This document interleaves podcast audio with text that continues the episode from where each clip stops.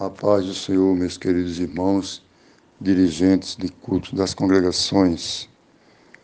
Queremos informar, através desta nota, que um pedido de oração pelo nosso pastor presidente.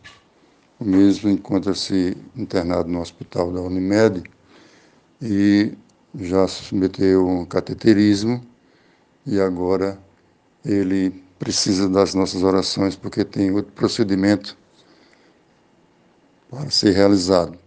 Os irmãos orem, peçam oração à igreja, os demais irmãos, entrem numa corrente de oração em nome de Jesus. Encarecidamente nós pedimos. Obrigado a todos.